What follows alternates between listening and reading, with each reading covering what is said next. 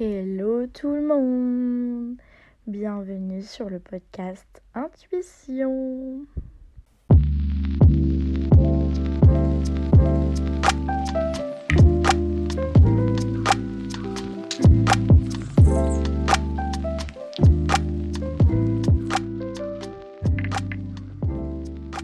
Ce soir, vous avez reçu une carte postale d'Italie une carte postale de la côte amalfitaine. Sur ma carte postale, il y a un maillot de bain un peu bariolé avec des citrons, du rose, du bleu. Il y a euh, un beau paysage, évidemment. Euh, les petites maisons colorées d'Italie. Il y a une petite pizza. Il y a un Vespa. Il y a un bel italien. Tout ce qu'on aime, quoi. Donc je vous envoie une petite carte postale d'Italie aujourd'hui euh, j'avais envie de vous faire un petit euh, bilan de mon voyage, euh, de mes deux semaines là-bas. Vous expliquer peut-être un petit peu plus pourquoi j'étais là-bas, dans quel cadre. Vous expliquer un peu mes aventures et mes mésaventures aussi. donc, comment se commence cette carte postale? Bonjour papa, maman, il fait beau, je mange des glaces et je suis heureuse. Bisous. Ça, ça aurait pu être la carte postale envoyée à mes darons quand j'étais en colo. Mais là, on a level up en fait. Là, euh, la dame vous écrit une carte postale bien écrite, avec une petite voix cassée, euh, très, euh, très italienne. Je sais pas pour qui je me prends, mais j'espère que ça va vous faire rire. Donc, dans quel cadre je suis partie en Italie? Un jour, je me balade sur Facebook comme très rarement, puisque plus personne n'utilise Facebook à part pour regarder les anniversaires. Mais pour une fois, je me balade sur Facebook et donc je tombe sur euh, un groupe euh, Yoga Teachers in Paris euh, que je n'utilise que très rarement. Mais bon, là, je me suis dit, je sais pas, je vais faire un tour, on sait jamais que je trouve une opportunité. Et je vois une annonce d'une dame qui dit qu'elle a une maison sur la côte amalfitaine. Donc, pour votre information, la côte amalfitaine, c'est en dessous de Naples, Napoli.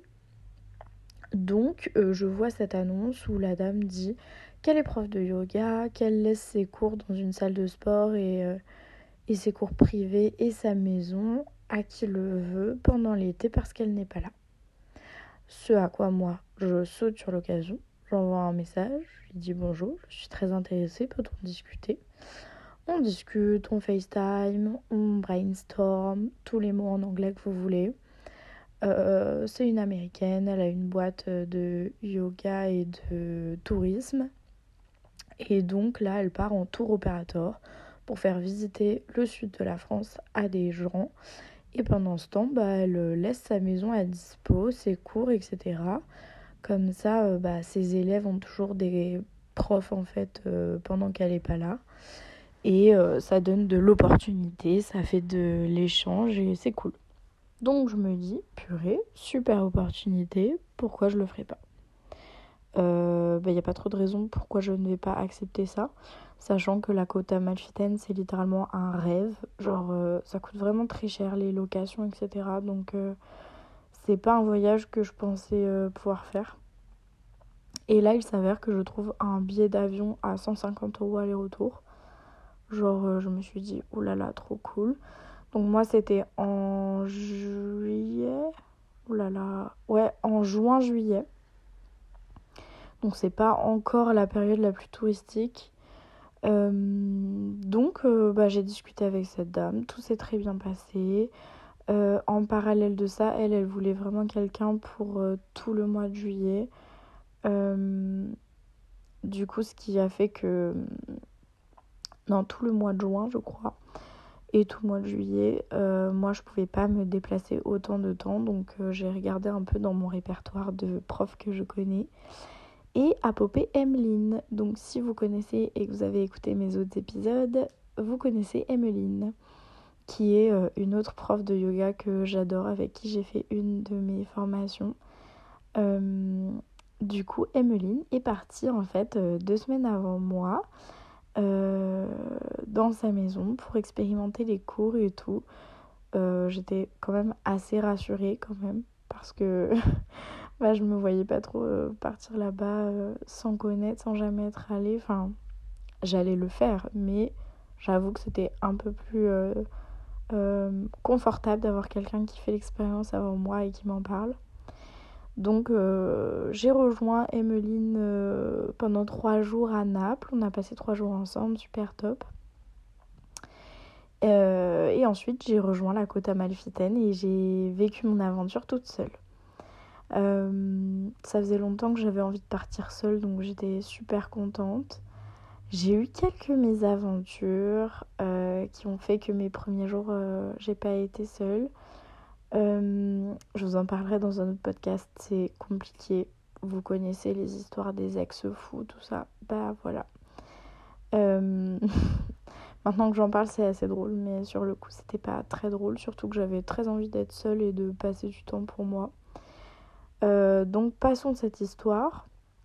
Mon séjour a commencé. Et euh, j'ai fait quelques petites rencontres, donc euh, bah, j'allais souvent dans les mêmes endroits, donc je parlais avec eux, certains Italiens très sympas. Euh, j'ai rencontré mon amie Sarah Peart. Donc pareil, on a fait un podcast ensemble en anglais. Donc pour les English people, vous pouvez écouter les podcasts en anglais, trop cool. une fille très inspirante et super. Donc, comment s'articulait ma petite vie euh, seule là-bas? J'avais évidemment mes petites habitudes, à savoir que là-bas, tout est très petit. Ça veut dire que, bon, quand tu as testé les 5 restos, bah, tu as tout testé. Donc, euh, c'est simple. Moi, j'avais mon resto préféré où j'allais littéralement tout le temps. Ça s'appelait euh, Terra Saracena, il me semble. C'est euh, le restaurant de l'hôtel Luna. Si jamais un jour vous allez à Amalfi, c'est un resto incroyable avec une vue sur la mer. Euh, c'est dans une tour à Torre Saracena. Voilà, c'est ça. En gros, sur la côte, vous avez souvent des tours qui ont, à mon avis, je crois, été construites pour euh, surveiller en fait bah, les arrivées de bateaux, etc. Donc ces tours, elles ont été construites pour, euh, il y a longtemps. Et souvent dans ces tours, il y a des restaurants qui se sont mis parce que bah ça fait un cadre très joli pour manger, on a une belle vue et tout ça. Et ce resto, il était vraiment pas très cher et franchement les serveurs tellement gentils. Euh, il y a une piscine incroyable en bas de l'hôtel à qui appartient ce restaurant. Et euh, un des serveurs m'avait dit écoute, si tu veux venir à la piscine, pas de souci, tu nous demandes et tu pourras y aller. Parce que c'est une piscine quand même assez privée, c'est un, très bel hôtel. Donc voilà, très sympa. J'ai très bien mangé, c'était pas très cher, euh, parfait. Euh, j'ai testé plusieurs trucs à Amalfi et dans d'autres petits villages à côté qui étaient très sympas. J'ai pas mal bougé au final. je pense que c'est un peu ça le but de la côte amalfitaine parce que si vous restez dans le petit village, littéralement, il euh, n'y a vraiment pas grand chose. Je m'attendais à ce que ce soit petit, mais pas comme ça. Donc euh, franchement, c'est très cool. Mais je pense que si vous avez prévu genre 10 jours, même une semaine, bah, je vous conseille d'avoir euh, un pied à terre un peu. comment dire Je vous conseille de louer en fait des hôtels ou des Airbnb à plusieurs endroits parce que si vous restez à un seul endroit, euh, je pense que vous allez un peu tourner en rond, sauf si vous avez envie vraiment de passer une semaine farniente. Là, c'est parfait. Parlons un petit peu des plages. Les plages de la côte amalfitaine sont assez décevantes dans le sens où euh, ce sont des terrasses en fait. Euh, ce sont des plages privées tout le temps c'est-à-dire l'eau, elle est incroyable, c'est très beau, c'est très euh, turquoise, euh, transparent et tout ça. Mais le problème, c'est que les plages, c'est que des transats horribles. Et il n'y a même pas un bout de plage un peu entre guillemets sauvage.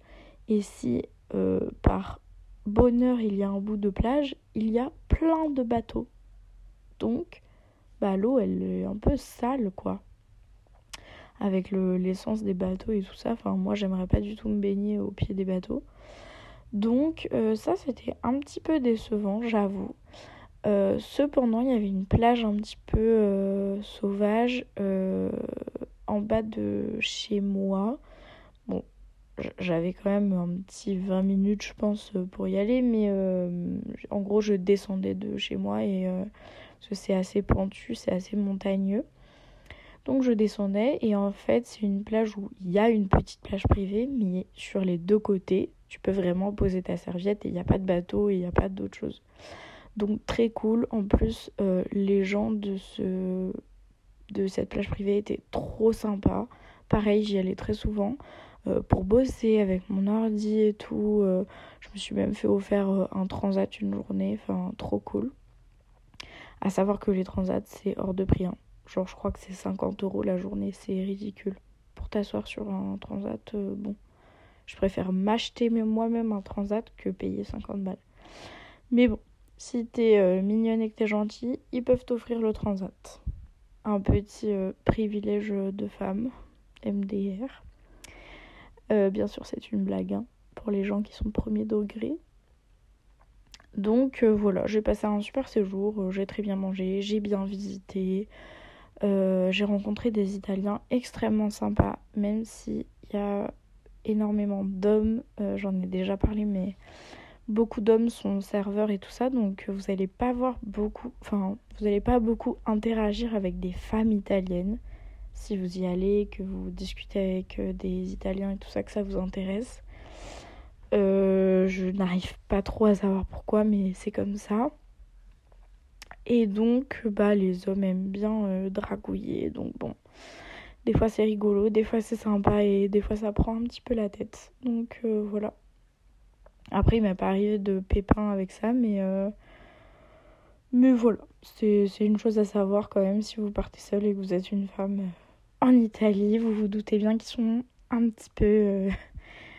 J'allais dire macho, mais pas vraiment macho, mais ils aiment bien draguer. Voilà, on va, on va mettre les termes. Un autre sujet, euh, c'est l'architecture. L'architecture italienne est incroyable. Euh, bon, à chaque petit village, vous avez des énormes églises, cathédrales, abbayes. C'est incroyable. Euh, l'architecture est folle. Ça coûte pas très cher en plus de visiter à chaque fois les, les lieux. Parfois c'est gratuit. Et c'est vraiment très beau. Euh, L'Italie regorge de plein de petits trésors et c'est très très cool à visiter. Euh, il y a plein de choses qui sont vraiment magnifiques. Il y a beaucoup de points de vue aussi parce que comme c'est montagneux, euh, dès que vous montez un petit peu, bah, vous avez des super vues. C'est très cool à la période où moi j'y étais, c'était pas super touristique, mais euh, je pense qu'en août, ça doit être quand même un petit peu l'enfer parce que c'est des toutes petites routes. Tout le monde loue des voitures, des scooters et tout ça, donc c'est un peu le bazar. À savoir aussi qu'il n'y a pas de trottoir, c'est-à-dire que moi je marchais bah, sur la route pour faire euh, mes trajets. Euh, donc ça c'est un peu relou quoi si vous y allez. Et à savoir aussi que moi j'ai eu très chaud en étant là-bas. Mais c'était en juin quoi. Donc en août euh, j'imagine que parfois ça avoisine les 40 degrés. Donc si vous êtes à pied c'est un peu chaud quand même. Si vous devez marcher etc après il y a quand même des bus des shuttles des navettes et tout ça euh, mais pour moi, le plus intéressant et le plus cool, c'est vraiment le scooter. La voiture, vous pouvez oublier parce qu'en fait, il n'y a pas de parking. Donc, c'est un peu l'enfer. Et euh, puis, ça coûte cher. Et puis, vous pouvez avoir des soucis parce que c'est quand même des routes de montagne euh, très étroites. Donc, c'est un peu compliqué. Enfin, si vous n'avez pas trop l'habitude, c'est un peu compliqué. Bref, passons un petit peu ce moment de carte postale où je vous expliquais un peu comment ça fonctionne là-bas si vous êtes intéressé d'y aller. Mon expérience euh, en tant que prof de yoga là-bas, c'était vraiment génial. C'était challengeant. Oh là là. Euh, en gros, j'ai eu deux parties de cours. J'ai eu des cours dans une salle de sport c'était pas un studio de yoga parisien comme vous pouvez penser.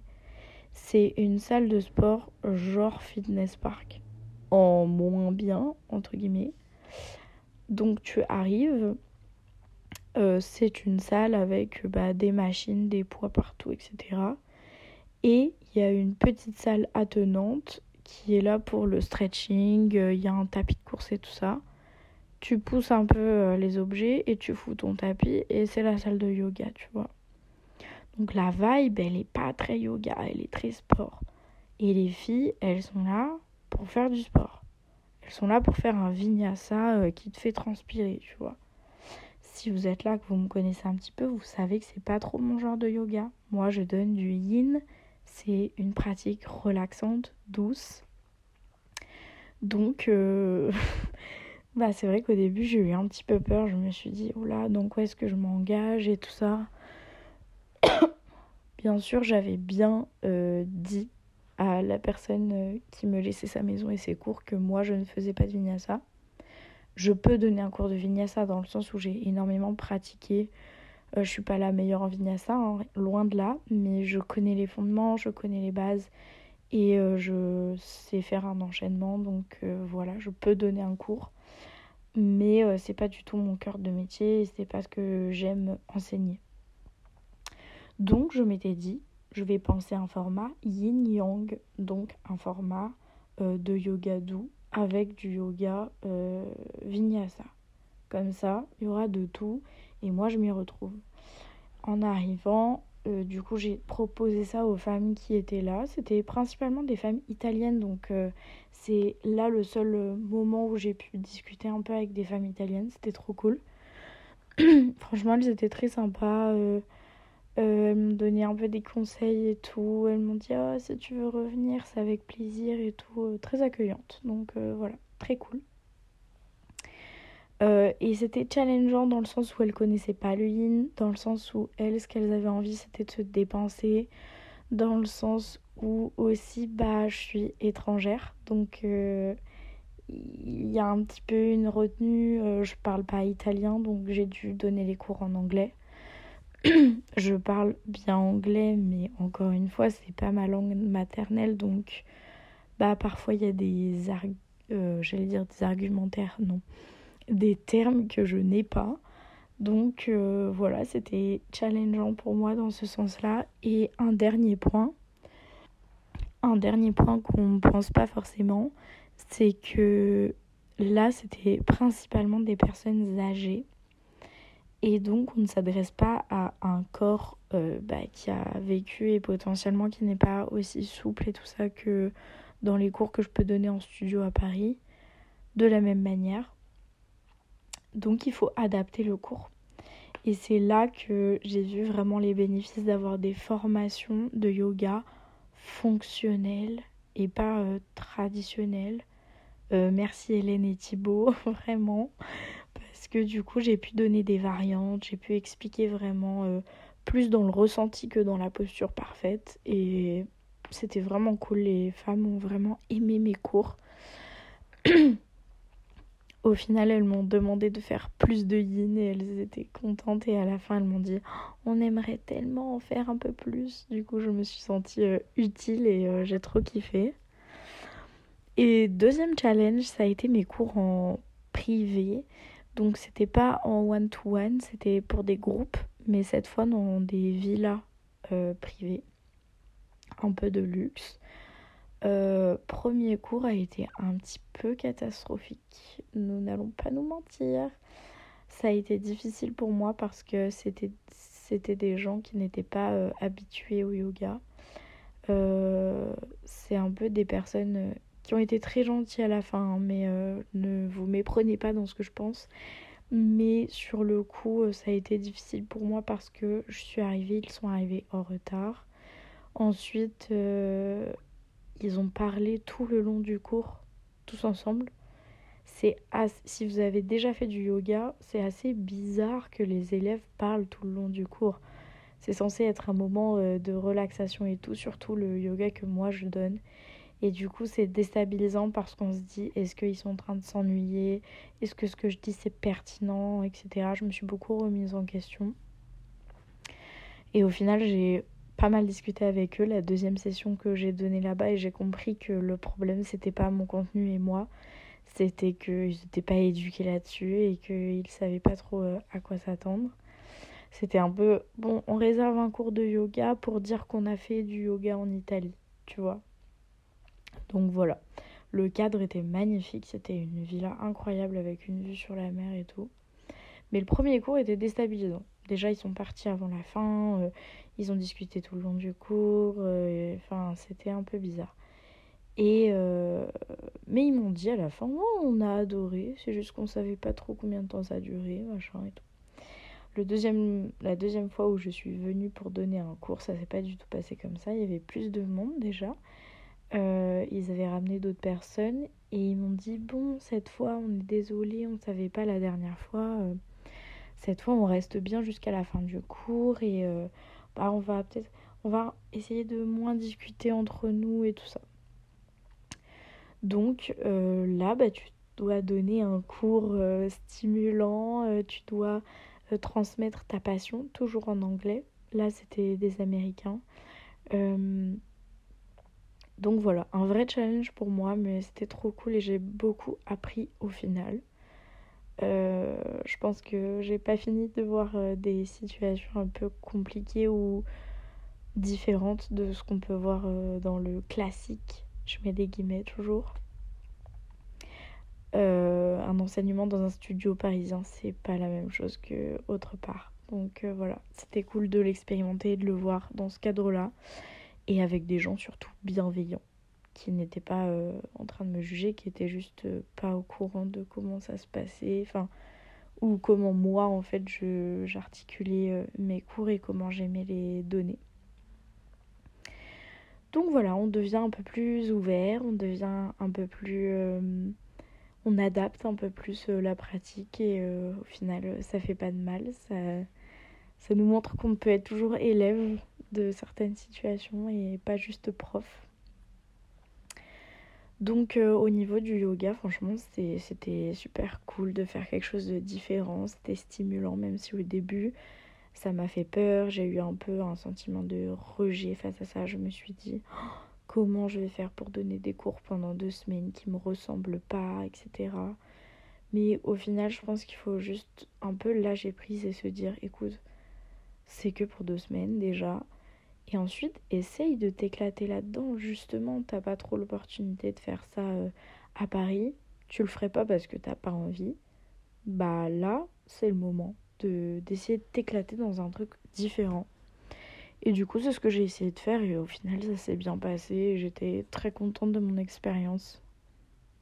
Et si je devais le refaire, ce serait avec plaisir. Donc euh, voilà, je vais clôturer euh, cet épisode euh, carte postale d'Italie. je suis très reconnaissante d'avoir passé deux semaines là-bas, de m'être un peu retrouvée, ressourcée, de m'être challengée aussi dans plusieurs choses, le yoga, la marche, parce que j'ai énormément marché là-bas. Quand je vous dis que c'est en montagne, il y a parfois des escaliers qui durent une heure pour monter quelque part. Et à chaque fois, je l'ai fait et euh, parfois, je me sentais. Je me suis dit que j'étais pas capable et en fait, euh, je l'ai fait et j'étais totalement capable et j'allais bien. Et ça m'a rappelé que déjà j'étais en bonne santé, que mon corps était fort. J'ai été juste fière de moi, voilà. Donc je pense que ça mérite d'être souligné parce que je le dis pas tous les jours. Soyez fiers de vous, soyez euh, heureux, euh, essayez de prendre certains obstacles comme euh, des leçons, des cadeaux un peu mal emballés. Et voilà, c'est tout ce que je peux vous souhaiter. Du bonheur, du soleil et envoyez-moi vos cartes postales. Bisous